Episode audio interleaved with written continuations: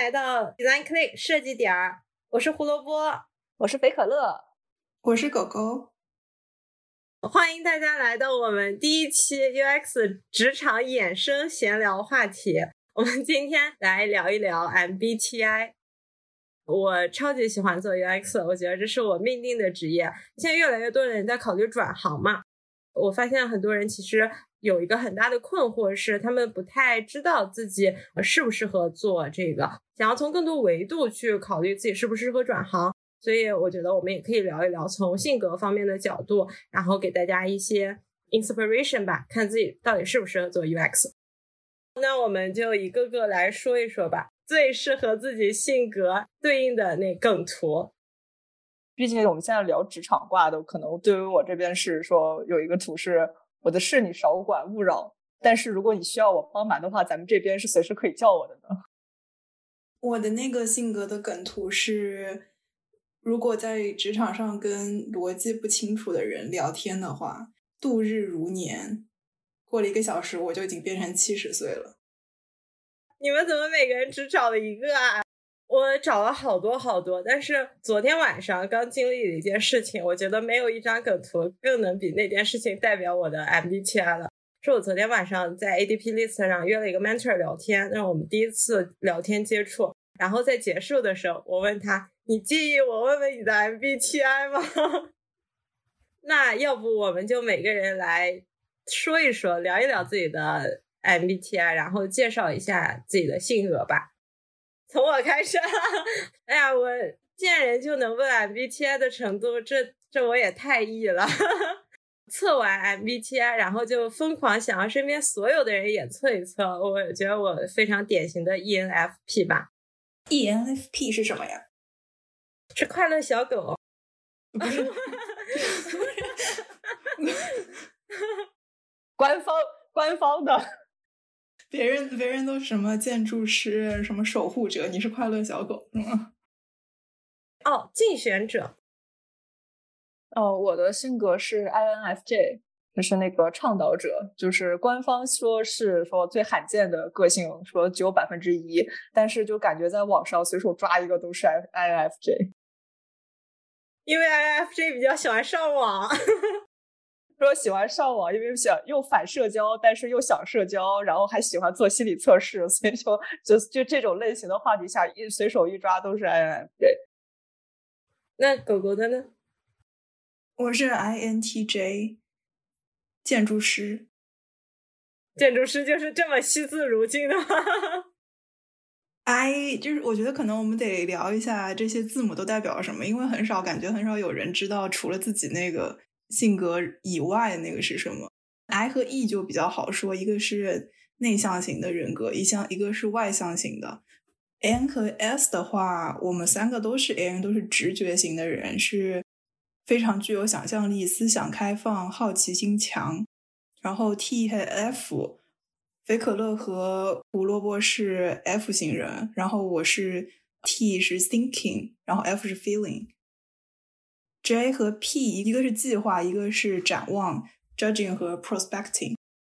谢谢狗狗的普及。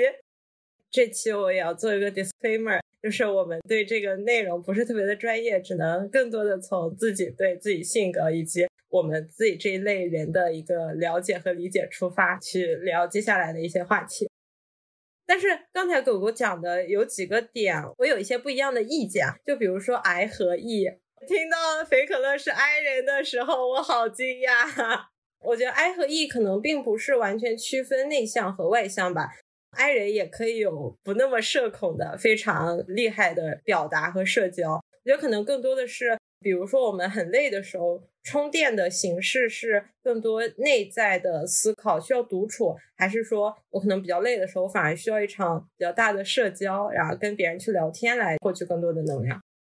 对，就是我先开始看到我自己是，我也以为是我是一个外向型人格，但是测完之后发现是 I，我突然明白了他是怎么去定义这件事情。就是在我这儿，可能是否区别你是外向还是内向，就像你刚才说的，你是否能从社交这件事情上获取能量，还是说就是社交这件事情你可以，你可以就是不是宅也不是社恐，就是正常可以跟人正常的去交流，但是这件事情本身你。并不是本质的从根本上内心里去倾向这件事情。就是像我这个性格的 INFJ，经常会有说法，就是说人类观察师。其实我觉得就是这一点上，我是很矛盾的。我是喜欢社交，但我具具体点说，我喜欢的是社交那个环境。然后我喜欢在一个观察者的状态去观察大家的行为。所以其实就像什么教室的角落，还是咖啡馆什么的，那是我的就是 happy place。啊，真的吗？因为我昨天还看到那张图，十六型人格都围在一起，然后说 INFJ 在哪里？他在角落观察所有人，或者说在想，哎，那我下一秒要扮演哪一个人格呢？因为本身我去对于社交是会有一些自己的顾虑。嗯，你说了说，我说完全是宅吗？我也完全不宅，我很喜欢在外面走去溜达，但是我很像有一些那种搞笑的图说。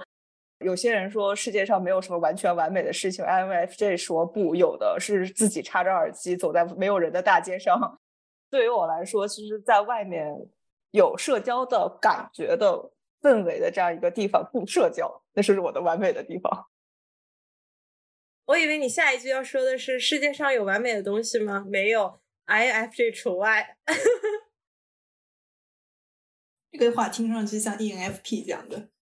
啊，这个真的，因为我昨天跟那个 mentor 聊完之后，我跟他说，其实我是 EFP。他说果然，对，果然。为什么你会问这个问题？因为他也听到朋友讲过，说 EFP 就喜欢找 IFJ、INTJ 这样的，就是官配。从职业上来讲，为什么呢？哎，我觉得不是从职业吧，从性格上。就是为什么你会来找我们两个来一起做播客呢？那我找你们俩一起做播客的时候，还不知道你俩是。但是我觉得，无论是生活还是职业上，这种性格的契合，或者说可以交流的一些点，它还是有关联的吧。比如说，我们都发现身边可能 S 的朋友比较少一些。我程序员的朋友的 S 比较多，特别是公司的。对，然后我发现，如果说到说 N 和 S 这单个这一块的话，就是咱们今天说职场的话，有个好玩的。就是 use case，就是找他们去 brainstorm 一些事情，或者讲一些迭代过程中的设计。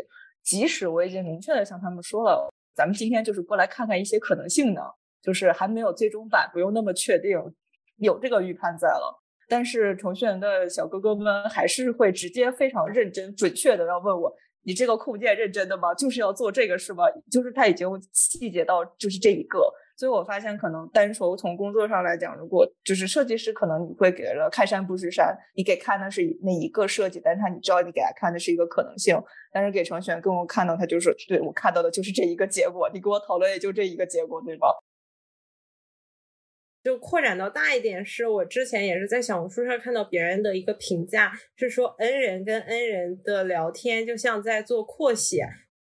能互相特别 get 到对方的意思，然后去特别天马行空的拓展到更大的一个范围，就从这件事情延伸去探讨更多的可能性吧。但是 N 人跟 S 人去聊天，就特别像在做阅读理解，就我要去理解一下你这句话到底表达的是什么含义，然后只讨论这件事情本身。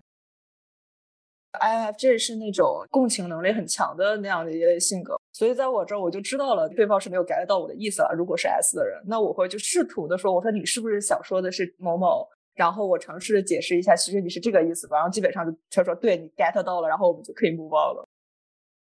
我会好奇，因为我感觉我我好像不是一个天生共情能力特别强的人。我如果放这四个维度上来讲，哪一方面让你们更有共情力了呢？我觉得是 N 加 F。我也是 N 加 F，能展开说说吗？比如说我也是 N，但是我是 T，为什么？因为我有看这十六型人格，它本身它有四个颜色嘛，就区分了四个性情。NT 是理性者，NF 是理想主义者，SP 是艺术创造者，SJ 是护卫者。这里面的话呢，NF 的话它是直觉加情感。我觉得我是一个非常敏感的。关注到对方，无论说情绪还是说状态变化的一些人，也是刚才飞科特提到了 INFJ，然后以及我了解到很多设计师共情力特别强，他是 INFP，胡思乱想的小蝴蝶嘛。NF 这一类的话，在我的接触下来，我会觉得是同理心最强、共情力最强的一类人。那我会想知道，不是，比如说大家经常提到说什么样的人适，或者说什么样性格的人适合做 UX designer 吗？共情力感觉是少说也是 top three 被提到的一个特质。那你们觉得，作为因为作为一个不是很有共情力的人，我不知道有这项能力会在你的工作中给你带来什么好处呢？你可以先举个例子，你觉得你没有共情力的。因为我问这个问题，是因为我是一个觉得逻辑是世界上最美的东西的人，然后我做设计的方式也是去想各种极端的情况或者各个的使用场景，然后各种的用户的这个流程去帮助我做设计的决定。然后至少到现在为止，我没有觉得有什么障碍或者困难。所以我想知道，如果是一个更有共情力的人做设计，他们是怎怎么样的一个方式呢？哦，我知道了，我要抢答一个，就是你去判断所有 use case 的理论基础是你通过逻辑来判断，你去思考有多少种可能性。但是我们可能判断标准就是我去设身处地想一下，我是这个用户，我可能会想到哪些东西，就这个来源不同。其实设计师在我看来最重要的两个，一个是共情，另外一个是批判性思维嘛。那其实这个共情就是我们一直说的情感导向，就是 F，然后批判性思维就是逻辑导向是 T。那就其实这两个都重要，就看你是从哪儿缘起的，从哪儿缘起，我觉得都可以。那可能共情能力比较强的人的话，首先他更善于去捕捉一些，特别是在一对一的，或者你观察到，我们说 UX 的 research 是一个方法，叫 observation 嘛，叫观察。就在这些可能直接跟人互动的时候，会观察到一些更微妙的受访者的情感变化，或者是说我们在分析一些 user flow 一些行为那个模式的时候，会可能会更注意到一些微妙的、更细节上的东西。然后还有像胡胡说的，可能更善于站在别人的角度去想，如果我是那个 user，我大概会有怎么样，而不是说完全依赖于我去采访那个 user，这是一类。但是。我的性格是里面还有 J 的那个成分，就是说它是我的逻辑的辅助，所以我形成了我的设计习惯是说，我肯定是情感导向的，先通过我自己的这些共情有个大概的样子，但是我会通过的我的一些逻辑，再把我没有共情到的那些方面再补充上来，并且后面去 iterate 的时候，肯定是依赖去逻辑和批判性思维去去 iterate 这个设计，这样我发现其实会比我早些年间做设计的时候完全是情感导向。那个就会太飞，也会太放，这样实际上是在做艺术，而不是在做设计。而且我看到了别人说的一个观点，就是这个 MBTI 你的性情，它并不表达了你的能力，而是说你从哪一个维度去思考更舒服，并不是说我们是个 F 人，我们就不讲逻辑了，而是说我更愿意从我的情感去去出发，去理解别人。我觉得我听懂了，但我又没听懂。尤其是你们两个做的都是 B 端的设计的人，能举个例子，怎么样做一个 B 端这么职能导向的一个设计？你用用共情力去想，就我可以可能觉得，如果你是做 C 端的，或者说去理解普通的用户，有共情力，可能能够想象到日常生活中的痛点。那一个职能导向的这个共情力是什么样的一个？例子呢？例子我可能没有一个具体的例子现在，但是我能想到我平常工作中，以你刚才说的弊端这样功能导向的产品，那你的共情到底能怎么用？我觉得能体现在第一，我能想到的是，我好像有别于公司其他的人，更容易能意识到，就是哪怕我们做的是个 To B 的产品，是公司在用，但是。依然是一个人，就是会细节到一个人在用你的产品，那他依然需要去以人为本，那些就是你的东西要好用，不仅是说功能上很强大，依然是这些 flow 上你要顺，然后要 match 到这些事情。同时，我发现共情能力会让我更有意识的去想这个东西在合作的时候会怎么用，然后这个东西真正在用的时候，我需要怎么样我。比如说，to B 经常会有 dashboard，会有出来的这些数据。那这些数据我用的这个人，我的 target user 到底是一种什么样的形式？要怎么样 present 给他的队友吗？他是要文本、邮件等等去想这些细节，可能会更擅长把这些可能 to B 的完全比较就是严肃重效率的事情 visualize 变成一些实际上工作中的这些场景。而我觉得好像跟公司其他 stakeholder，他们可能我猜是 S 和 T 的人比较多一点，然后呢，他们会更多的就是会重说从所谓数据的逻辑，这些东西是不是通的，然后他往往我发现，其实在讨论中，他们会更容易忽视到的就是刚才我说过的，具体这个人要怎么用，然后用的时候的那些痛点，那这个擅长恰恰好正好是设计师的。但是我觉得，如果是从狗狗刚才说的，就是说，如果是这种逻辑的设计师要怎么做，我觉得也是可以说得通的。因为说白了，其实可以把这些事情，就是你去前前期去理设计，做成一个 checklist。你说我需要去考虑到它的哪些环节，通过逻辑，我把说我每一个环节都 cover 住，那其实也是可以的。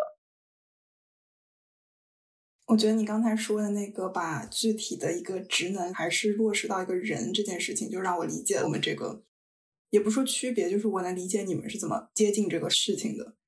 但我觉得很难说是先有鸡还是先有蛋的事儿，就是这个是设计师会去处理问题的一种方式，也有可能是因为你们是 F 项的人，所以你们选择做了设计师，也有可能是你们做了设计师，所以你们更容易去这么处理问题。对我是因为是 F 项的人，所以做了设计师。对，很不好说。如果我做了其他职业，可能我就就就会失去这种技能。有可能。啊，你这个话题好有意思啊！我在做设计之前，其实我没有测过我的 MBTI，但是我自从做了 UX，我就越来越觉得我的性格和这份职业是有完美 match 的一些点，比如包括，嗯，我确实觉得我是个艺人。这方面带给我了一些额外的沟通上的优势吧，比如说我在去和别人沟通的时候，有没有太大的困难？我还蛮擅长和陌生人发起一次新的交谈的。那回到上一个狗狗提到的问题啊，你是觉得你共情力会稍微差一点吗？还是说你觉得这项不重要？就是在工作上，我觉得共情力这个事情是通过职业训练培养出来的，就。更像是一个思维框架吧，但是在日常社交里面，可能我就对于社交的时候去感受别人的感受没有那么擅长。对我发现狗狗其实说的这个观点正好就呼应刚才虎虎说的，就是所有的就是这些性格测试出来的这些结果，并不是说你是这样的人你就只能干某某，然后你缺少的你不是的对立面你就完全干不了。其实狗狗刚才说的其实就是说。就是我们可能直观或者直觉第一反应、潜意识里面的是像狗狗，就是替逻辑为导向，但是又并不影响在工作的时候，通过我们的知识、职业训练也好，或者说本身的能力也好，还是可以去改共情，只是他不会主动去做这件事情。就是我觉得这个也是我特别喜欢做 UX 的一个原因，是我发现我擅长做的事情和我喜欢做的事情，它可以直接支撑到我工作里的日常了。我不不会像之前做景观的时候，可能我会发现，哎，那画图的时候，一定程度上逻辑没有那么的重要，特别是对于一些小尺度的设计而言，外观的一个漂亮，特别是一些绘图或者说手绘的能力是非常非常看重的。然后那个时候我就会觉得，我做这件事情没有那么擅长，我也不是特别认同这份工作里带给我的一些能力上的需求以及价值。导致我当时其实还是蛮痛苦的，然后但现在做 UX，我觉得他在做我最认同的设计的一个流程吧。如果说在整个你知道 UX 工作每天会都不太一样嘛，有的时候做 research，有的时候做这做那。如果只能选一样，你觉得你的性格更想做，或者你最擅长，就是你的性格让你决定了你最擅长。如果只能选一样的话，你会选什么？做访谈，那北可乐呢？靠谱啊，就是做那个很非常视觉上方向的东西，然后因为就是 F 导向的嘛。那我觉得飞可乐，你是不是其实叠加了你的性格加能力？嗯，怎么说？你画图很漂亮啊。就是你本身你思维开阔，然后你可以想到很多非常有创意的东西，但是同时你手上绘图的能力是可以支撑你去完成这个落实到图面上的。但是我觉得我没有这样的能力，我分析完逻辑框架，解决一二三四之后，我最爽的点就是使用 Design System 里面的控件，就完成了我最终的设计稿。我不知道我的性格对我说，嗯，视觉设计这边到底有多大的帮助，但是确实我一直觉得说，视觉设计包括我小时候有写作，然后后来变成说画画，其实那个就是设计本身一直是我倾诉和表达的一个途径。不管是工作的过程中还是生活，是我最大的能量的来源。就是我很享受做这件事情，就是很长一段时间，从做设计开始，很大的精力和心思都花在这个部分。但是说到这，我觉得好像工作和学习的整个这个过程变转化的这个身份的过程，让我的性格的比重稍微变了一点。我在上学的时候做的设计就是特别的飞，就是完全就是情感导向的，然后就很放。就是基本上不怎么讲逻辑，就是你说功能和视觉，我觉得是视觉那一挂的，就很飞。然后我自己本身也很享受这一块，包括自己就是有的没的就做很多，就是 Cinema 4D 那些东西，就是我我的性格想要。然后我正好也有这计划，就是我的 INFJ 的那个性格计划那个部分，所以我就落实了，我去做。工作之后让我觉得最先开始还是有点学生思维，就有点 struggle，是我我还是把工作当成我的学生的时候时期的那这个项目在做。那个完全工作就当成了我的我这个人的设计，我的我自己的项目，然后我就很 struggle，是因为我觉得他不让我放飞，就我放飞不了我自我，我在工作的环境里面，我没有办法视觉，也没有办法把我的所有充沛的情感散发出去。然后后来有周围一些工作经验比较多的人就跟我说，就是你对工作期待有点太高了。还有那个人也说的比较丧了，就是说。工作其实就是就是买你这四十个小时每周，你不要觉得好像真的有多大的期待。当时我听完这句话之后，我就觉得啊，那我人生没意义了。因为 I N I N F J 还有一个问题是，他又要每天就要问我的人生意义是什么，我的我是谁，这一辈子我要成为什么。我想说，那我的我工作我一周四十个小时，就是告诉我是没意义的。然后，那我还在做设计，我的设计没意义。我现在跟自己和解，是我发现，其实工作就是要你最好是要把你的设计和工作的设计分得要开一点，边界感要轻一点。就是工作就是工作本身，但是它并不耽误我在工作之外去做我自己想做的设计。那这样的话，我整个就共洽了。因为你工作的设计是需要有人给你买单的呀。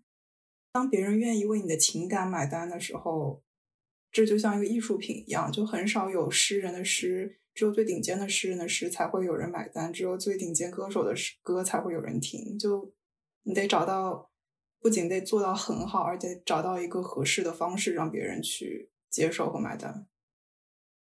是的，我就是意识到了这一点。就是上学的时候，我一直觉得是我们是做设计，但是把跟做艺术混在了一起。我一直觉得做艺术那是我的就毕生追求。但是后来发现，就工作的时候，真的工作就是工作。然后特别是我上半年意意识到，就是其实公司的本身它是为了盈利的，它是很现实的这些 matrix 来控制这一切。特别是我们是互联网的这个行业。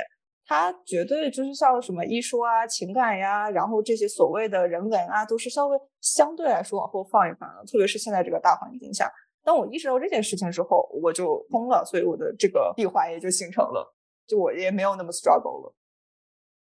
我前阵子看了一个在 Figma 工作的社交互设计师的 portfolio，反正我是很被他感动的，就是他一个自己的 portfolio，但充满了。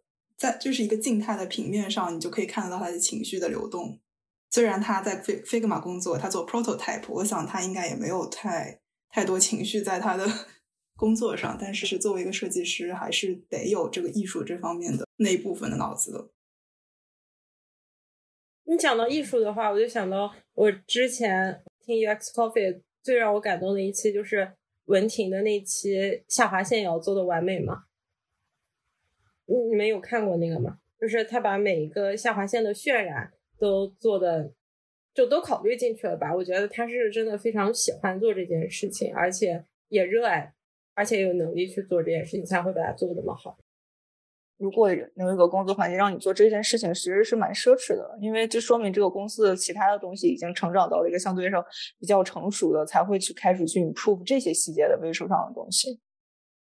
嗯，他那个好像也是一个自己的项目。对我只有在自己的项目的时候才是这样，然后我就感觉啊，我我我我又回来了的感觉。啊，但是我其实不一样，我好享受我的工作，我每天工作都非常的开心。就我也有一些同事朋友，我问他们工作开心吗？他们说这只是一份工作而已。可是我真的每天都好开心啊！我觉得啊，每天上班都在做我很想做的事情啊。啊，我觉得你提这个问题就非常可爱，非常像你。我觉得我从来没有问过人家这种问题。你工作开心吗？我就不敢问，因为我我可能我想了解，但是我就会有很多顾虑。这个时候就是 I 人的那个。如果拿一句话总结我日常工作，我会把它觉得我在帮人解决问题，我在给人创造更好的体验。那我觉得我每天的工作都在做这一件事情，我就觉得我的价值是有被体现的。所以我很享受我的工作，我甚至不会像肥可乐一样觉得我这四十小时他是在拿我的时间换钱。我觉得这四十个小时我好快乐的原因是我这四十个小时我也在做自己喜欢的事情。我工作也很快乐，但我要分析原因的话，可能会跟你有点不太一样。我觉得我更快乐的事情是我在做一个产品，这个产品本身它的商业模式它。有意义，或者说产品的能够产生的影响力是大的，然后我能让它变得更大，或者说更好，而我不会去落实到说我们这个产品为具体的人带来了什么好处，或者让他的生活更快乐啦，更更方便了。其实两件事情是类似的事情，但我可能会因为前者而感到更兴奋、更快乐。我在想，我们要不要？简单总结一下，我们每个人觉得自己特别适合做交互设计师的特质。我觉得 I J，仅说自己的话，第一个是共情能力，就是很比较充沛的情感能量，然后是有有那个自发的想要帮助人的这个欲望，所以是初始就是说我是可倾向于做做设计这件事情，并且去做这种以服务为本的这种设计，然后。因为自己有 J 的这个部分，那有批判性思维，可以有逻辑。特别是工作之后，我发现逻辑这个部分的比重占到占多了，更善于说我把情感先放出去，然后用我的逻辑往回捞。呃，然后还有的是，因为这还有计划性的部分，就是可能会更善于把一些抽象的东西去把它。剖析成一个一个小的具体的现现现现现在就可以落实的东西，这可能就在工作中比较有用。INTJ 和你不一样的地方，可能就是 T 和 F 的区别。那我觉得，呃，补充你刚才说的话，区别可能是，嗯，我觉得 T 给我带来很大的，或者 T 加 J 给我带来的很大的优势，是我能透过现象看到本质。或者我能把不同的点 connect 在一起，比如说就是去做，比如说做 user research，我可能没办法捕捉他们的情绪变化，但是我能通过比如说二十个人说了什么，总结出来很多，嗯，对产品本身更有用的见解，或者就可能会比较深入一点吧，或者说就是比如说。二十个人，他们讲的看似不同的话，但是其实你把这个连在一起看，你会得到新的结论。或者我擅长把，比如说之前做过的 research 和我们现在做的，过了两年或者怎么样，也不是我自己做的，但是我能看到从两者中得出来的结论，能够一起再连在一起，产生一个更高一点的 insight。嗯，那我觉得我跟狗狗这一方面有类似的结果，但是它的原因不太一样。就是说，不是 ENFP 可以就是忍耐，或者说接受 IFJ 或者 INTJ 有的时候不那么热情、比较冷漠的回应的原因是，我们可以通过你们那些冰冷的文字看到你们炽热的内心。就是会觉得，哦，那他说这句话，他虽然是在凶我，但他其实是在关心我。你这么 PUA 自己啊？嗯，比较积极的去通过大家的话去捕捉他背后的真实的情绪吧，就可能不是像狗狗一样去探寻他们中间的一些逻辑关联，而是去通过受访者或者说别人的一些观点去探寻到他说这句话比较根源的一些情绪的表现，或者说一些想法的来源。我觉得这个是我做 UX 比较有优势的一个点吧。可能想跟你们一起做一个什么 project 或者什么东西，就是处理同样的输入的信息，我们是怎么样输出不同的东西，或者怎么样思考的过程，应该还会挺有意思。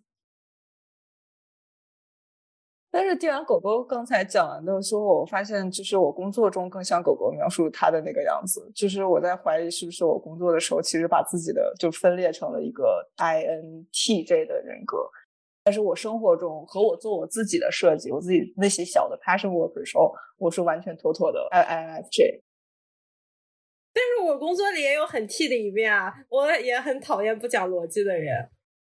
没有说你不讲逻辑啦，哎呀。其实 INFJ 有一个刚才一直没有讲过的，就比较重要的，就是性格中的一环是，我们的能量的巨大的来源是来自于帮助别人。我们是一种就是服务型人格，就是如果说我做的事情可以帮助到哪怕只有一个人，然后只要他觉得认可了我的帮助，那我感觉我的情感完成了整个的一个闭环。之前跟狗狗聊过，就是问说，如果抛开生存面包的这些实际的问题，最想做的是什么事情？我就说我学完潜水之后，我最想干的事情是在海底捡垃圾，然后再去救那些受伤的海龟。我觉得那个是对于我来说。最直接的满足感。我知道 NF 的特点是什么了。我也是，我最大的梦想就是帮助别人，这是我的人生理想。我没有办法跟你们共情在这件事情上。我感觉我的人生一大问题就是无法只去帮助，为了帮助别人而帮助别人。我就看到过人家介绍 INTJ 说最不适合做的职业。包括什么幼儿园老师或者小学老师这种，哎呀，你这这全都是我这个性格可适合做的了呢。他们确实很可爱，但是让我要是每天就为了去抚养他们，我觉得我会疯掉的。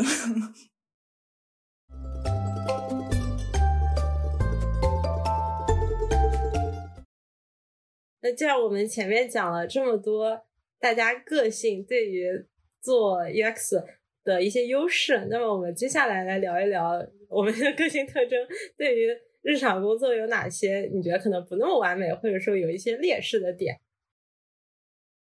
我觉得说到像肥可乐说他在工作中把自己分裂成 T，我觉得 INTJ 真的是很适合打工，但他生活中就不是那么快乐。所以我一直在做的事情就是把自己分裂成不去 T，不去 J。过日子就是 I 这件事，I 作为内向型人格，我倒是觉得没有多大困扰。但是 feeling 和这个过度的逻辑和计划，真的很很很容易让你陷入天天就在打工的这种状态，就很难受。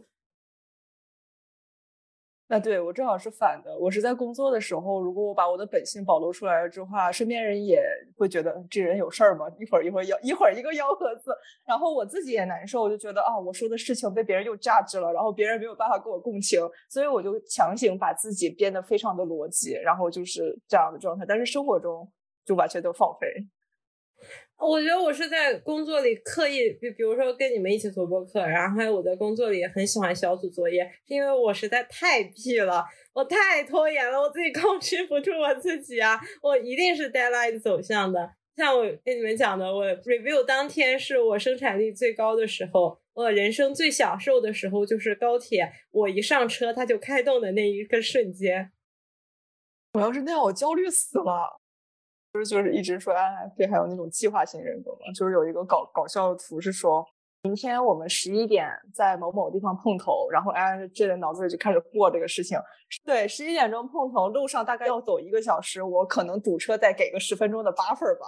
然后呢，我化妆要多长时间？起床洗澡要多少？洗头还有多长时间？然后再加上睡觉，然后说大概怎么就是说八点钟我就该睡觉了，就反推所有一切。哦，我也看到过这个。如果是 ENFP 的话，可能十一点刚起床。我有一个变化，就是我我我倾向于计划这件事情是一直都在的。但是我之前是计划归计划，执行归执行，就是我计划着，但是不一定就是基本上不会按照计划那件事情执行。原因是什么呢？就是这个性格里面还有一个就是有完美主义，就是我什么都想要。说白了就是既要都既要又要。然后特别是在做设计的时候，特别是在 brainstorm 和 iteration 阶段，我们会看那个各种呃灵感来源的那些图嘛。然后一个典型的例子就是 Pinterest 上我会开。几十个 tab，然后就觉得啊，所有的东西我可能就是这些留下来的，我都有都可以集都有灵感，我都想做做看看，所以都都留着，就会导致其实真当时在做设计的时候，把自己散得太开，以至于捞不回来了，然后导致把我所有计划的，就是那些 timeline 全部都打破，导致到最后可能在交图前期还在熬夜这样。然后后来慢慢的，其实我有调整自己的做设计的步，就是方式。那时候会发现说，呃，你在寻找灵感来源的过程中，可能会看到一些让你话就是撞到你就觉得说这这这个好，这个设计做的好好。但是说下一步我会多加一步，就是用我的逻辑去拖一下，就是说这个东西对于你这次有用吗？或者说就算对这次有用，是你现在能用得上吗？如果不能的话，我们先存着。如果完全用不上，那就放到自己的可能一个非常 general 的 mood board 里面。这样，这样慢慢的话，就是把所有长大块的模糊的东西，把它 break down 一些小的、现实的、可执行的事情。这样，我的就是我的计划和我的想，我的既要又要的这种理想主义就可以契合上了。这不就是一个我们都用得上的使用场景，但每个人的处理方式不同吗？就如果说碰到你这个情况呢，我也会拖到最后一刻，但是原因又是不一样的。有一个词叫做 rabbit hole。就是兔子洞，我就容易打开一个东西。就比如说，我像你刚才那样，我打开了一个 tab，我看到了一个设计，我说这个设计我得搞清楚，它为什么得这么做？它这个总得有点想法，它之所以做成这样，一定是有它的原因的。然后我就去开始，对，我就开始找，然后找找更多的资料。哦，这笔就是不停的找，不停的找，不停的找，然后越来越多的问题，越来越多的时间浪费在一件可能这个事情对我最终也没有什么影响的。嗯，事情上就容易，我觉得可能这是 T 的问题吧，就容易去从了解每想要想要了解某每一件事情，并且让自己完整的理解这个事情，我才能推进下去。嗯，我懂你的意思。大学的时候有最先开始做设计的时候是有这样的，就是我不把这件事情所有的枝枝杈杈的这些结构上的事情。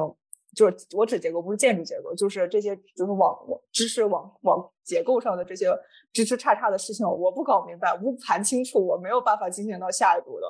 但是问题就在于你会发现，你没有觉得越往后学习也好，还是工作也好，其实要要修炼自己跟所谓一个模糊的抽象事情共处的能力。嗯，所以我觉得就是 AI 工具对我的有一个很大的用处就在这儿，就是我会。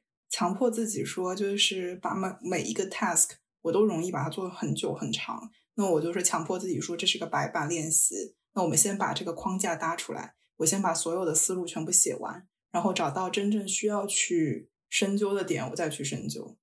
然后 AI 很好的帮你去梳理这个过程。我讲的这让我想到，我以前上学的时候其实是 ENFJ 主人公，然后这主人公他又是一个卷王的人设。然后我觉得我以前上学的时候还是挺有计划的，然后我到工作中就渐渐的放飞自我了。我发现好像不完成这件事情对我而言更加的美妙。你们这个事情 非常晚开始，可能是因为追求完美，但是我真的是因为我前几个小时就不想干，想去做点别的事情，比如说，哎呀，这支笔好漂亮啊！哎，这个头发怎么那么好玩？它又有点分叉呢。如果我有四十八个小时，我一定是最后八个小时把这件事做了，甚至不像狗狗搜集资料，我就出去玩了。可能可能是职场上的缺点，但是是你人生上的优点，我觉得挺好的。还想变成这样的？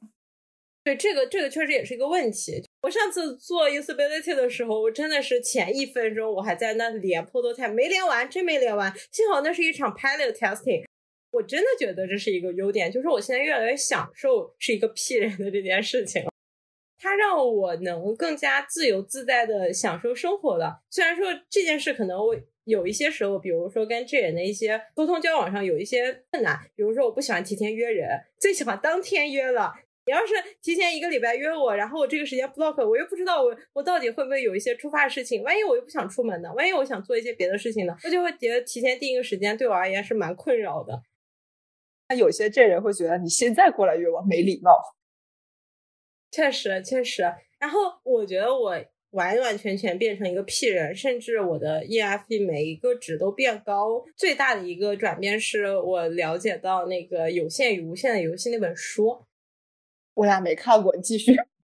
我简单描述一下，这其实也是我在当时听播客的时候听到梦妍他有一期节目聊到了这个话题。有限游戏是以完成目标作为它的最终目的，而无限游戏是以延续游戏作为我们的最终目的。就一个是 play for win，一个 play for fun。我就会觉得好像每一次的事情对我而言都没有那么的重要了。觉得我对所有生活当中不好的事情的接受度都更高了，然后对于一些负面事情的吸收能力也更强了。我甚至不一定觉得不好的事情就是一个坏事。我是属于非常容易内耗或者不容易开心的人。我很我很想知道你是如何去做到。其实这个能力在工作中也很重要。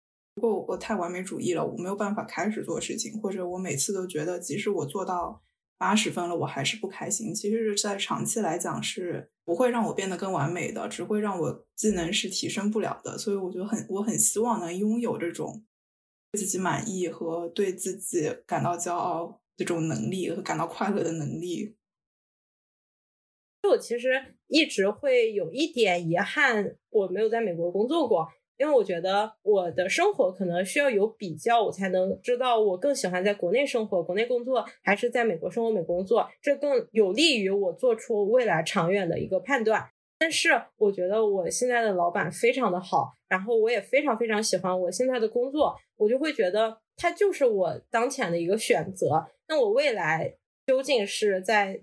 长期的在哪里去工作，哪里去生活，它是不一定的。但是当下这个结果，我是非常喜欢的。那我之前做的那些决定，或者说我究竟是走了一个弯路过来，还是说我直接的过来，中间有哪些遗憾？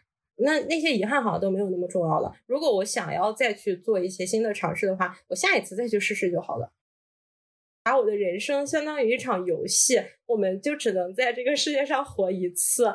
如果你想试什么东西，你就尽情的试嘛，就相当于打怪。然后，如果你打成功了，那当然是最好；如果打失败了，你就把它当成一个 NPC，只是你的一次小挑战。我觉得你还是蛮乐观的，就是虎虎，就是你的艺人的那个，因为又因为是 P，然后会更落实在现实现在就是当当下的这些事情。所以，当你可能遇见挫折的时候，你会从当下的可以抓住的这些事情上去汲取能量，是这样吗？就是这件事情，它在无限的延展，我当下是开心快乐就 OK 了。对我正好是反的，但是其实我我也是跟你是类似的，就是你说不停在打怪，然后当下的是事情，但我这样是思维是反的，就是。我觉得我的人生就是需要去体验更越多的广度的可能性，是让我觉得非常嗨、非常快乐的事情。那所以，如果说现在如果有哪些事情让我不开心的话，那我觉得也无所谓，因为它只是当下的可能一瞬，或者这一个某一个我的人生的个某这一个章节当下的一个很小的一个篇章，它并不影响我未来会怎么样。这个可能就是 J 和 P 的不一样。对我会更关注未来。因为体验到一件坏事也不一定是个坏事，你总是有一个新的体验了。那如果说你并没有体验到一个坏事，其实这件事情在客观上来讲，它就比如说你做了一个项目，其实它完成的就挺不错的。但如果你的完美主义和导致你没有办法对自己感到快乐，没有办法对自己满意，我有一个方法，你可以分得开一点，就是什么意思呢？你说的完美主义是，其实是要去把它剖析一下的。就是工作上有工作这一个项目的，我的完美就是我定义我目前 work 上这个项目，我觉得我满意了是多少，是什么样一个状态。但是我这个人在这个当前的工作的时候，我当前目前我要达到的一个什么样的一个 level，那是一个完美，那是一个分。还有说我我的就是设计的整个的我的我的设计观，我的能力就是更 high level 的事情，这是什么样的一个 level？那么就是回到这个事情上来讲，那你可以分支成在某不同的维度去给自己评价，这样是有个什么好处？至少你可以给自己评价是工作这个地方，我觉得我很满意了。但是我觉得工作之外，讲我这个以我一个设计师的上来讲，我有哪些不足，然后我要去补充。狗狗这个问题我回答不了。那我觉得就是属于我这个性格，在在职场上，我觉得是。你可以说是优点，也可以说是最大的缺点，就是不容易满，不容易对自己满意，以至于你不会有持续的动力去继继续进步。我会很想跟你一块合作，因为我觉得就听起来就很靠谱，因为对自己要求很高。但是可能你自己的内耗和自己的情绪能量会耗的耗的很快，除非你可能有自己的方式把自己的这个能量给补回来。我也觉得对别人而言是一件好事，因为你追求完美，但是你对于你自己而言是一个消耗。嗯，我也有，我的消耗是来自于我对于可能，比如说，除了刚才狗狗说的完美主义，我也有既要又要嘛，就是就是做完之后自己可能还不满意，还往上加。除此之外，我还有一个是我对评价，特别是负面评价会比较敏感，然后开始内耗，开始过度剖析。首先，我我做不到说像我们之前一直比较流行的说法，说工作中要锻炼自己的钝感。就是我，即使说已经开始有意识的去让自己说，嗯，无所谓啊，别别别不不至于，但是其实就是本质就是做不到这件事情。然后我其实现在给自己的方式是说，当听到了别人的评价，更多的是关注在他评价的那个点，就是他说你某某事情做的不好，那我的关注点应该在某某那个事情上，而不是说你不好了。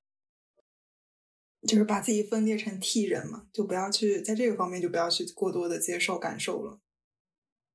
我我可喜欢负面评价了，或者说别人对我做的 presentation 的 challenge，我觉得就是因为我自己也会去 challenge。通常我听到的 challenge 的点，我自己都 challenge 过自己，然后所以我会觉得那是很很有价值的讨论。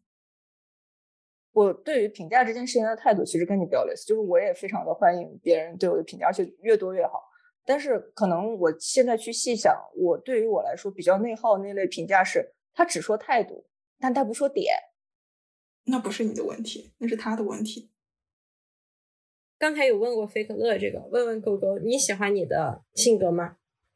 你对是一个 INTJ 满意吗？你不觉得我的名字很很很讽刺吗？我是典型的不喜欢自己的人格，所以要把自己叫狗狗的人呢。最终目标下辈子就是当一只狗，你知道？我只想要快乐，快乐是世界上最重要的事情。那你还是想当 ENFP？不是你想就能变的，对不对？反正就所以我就要需要养狗。哎，可是我小的时候好想当 INTJ 啊！我觉得我图画不好，就是因为我不是 INTJ，因为 INTJ 的官方翻译就是建筑师。其实就是刚，我们现在就最后的落脚点是说，你对自己的性格是否接受，然后是否满意嘛？然后我其实我也经历过，我对自己的评价很，也不能说很低，就是我对自己的评价不满意，我自己的状态，然后到我现在很满意我自己状态，就是非常的接受我自己现在，然后我也相信我可以变得更好的一个状态。我好像至少我觉得应该做的事情是。包括我看小红书上不是经常会聊说怎么样从什么低阶、中阶、高阶，怎么样成为高阶的 INFP，然后我都做过了什么，然后写了很多。我发现其实总结出来就是最后一个共性，就是首先你要接受你自己是样一个什么样的性格，不要去尝试跟这个性格去做大方向的对抗。比如说我是一个内向的人，我就一定要自己强行社交出去，那就会很难受。就像我。我我也会社交，但是我发现我每次社交回来就是就会大概社交一个小时要后要要缓三个小时这样的状态，就是之前会很困惑，后来发现哦，就是你就是这个性格嘛，那就不要去对抗这件事情，仍然是这一点。然后呢，如果发现因为这些性格产生了一些缺点，比如说像狗狗说它在生活里面可能嗯不是那么容易快乐，然后像我可能是在生活里面因为情况可能过分有点太丰富了。会导致可能会内耗，可能会敏感等等。那再去在这个基础上去调，就像刚才可能一直在提，我在工作其实有点像 INTJ 的状态，那就是其实相当于把自己的情感弱化掉，把逻辑提上来，这样其实渐渐的我觉得会对自己更融洽，然后对自己的接受度也会更高一点。因为我发现，一旦接受自己是一个什么样的性格，或者是是一个什么样的人之后，剩下的那些事情就变得很顺。性格带来的好处，你就知道怎么去擅长去使用，那很好办。然后你性格带来的那些缺点，你也不会觉得说很焦虑、很内耗，说我怎么了？你会很快速的跳过那个在问自己怎么了的那个阶段，跳到下一步说，哼，又来了。然后我知道怎么解决，然后你自己就可以治疗你自己，你就完事了，就可以从这个内耗的状态里就很快速就过去了，进入到你人生的下一步，就很舒服。我一开始也非常 struggle，因为我当时觉得我以前觉得我没有那么 E，然后大家都会觉得说，哎呀，好羡慕你，你好会社交。但我觉得我会和我喜欢是两件事情。但是就后来我渐渐的发现，我真的还蛮喜欢社交的。那我。就是越来越能够接受我性格本身了。它带给我的好处是，我不仅能接受它带给我的一些优势，我也能接受它带给我的一些劣势，变得能够越来越自洽了，也能够更加享受，不论是工作还是生活的状态。我就是突然听到你这个讲的，想起来我们应该切一下题。一开始想讨论什么样性格的人适合做 UX 设计师。所以说，其实可能没有说哪一个性格它特别就一定特别适合 UX 设计师。但是我们从这个逻辑出发去想，UX 设计师他需要有的一些能力，包括说共情肯定是第一位的，然后他和人的一些沟通能力，因为他需要和很多其他的 stakeholder 去进行协作，然后他还要去有很强的逻辑分析能力，去把这个问题拆解成具体你要。解决去定义的这个需求，那从我们目前身边来看，感觉认识的人里面确实是 N F 和 N T 的人格会相对而言多一些。所以，呃，我觉得对于这个职业选择这件事情，大家还是首先第一位要做的是接受自己的性格，然后如果可以的话，去找到能让自己获取快乐，在工作里面也开心的一份职业选择吧。因为我们 team 有挺多人的嘛，所以我对观察这些美国人来讲，很令人震惊的是，我觉得 I 人的比例，作为设计师，I 人的比例绝对比美国的 I 人的比例高太多。我觉得我们整个 team 观察下来，只有我 manager 是个 E，其他人都是 I，一共五个人，而且有三个是美国人，就是亚洲人挺常见的 I，但是美国人还挺少见的。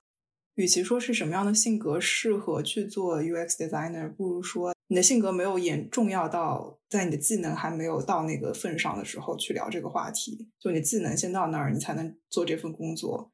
然后当你技能到那儿了之后，你的不同的性格可以帮助你去走不同的职业规划。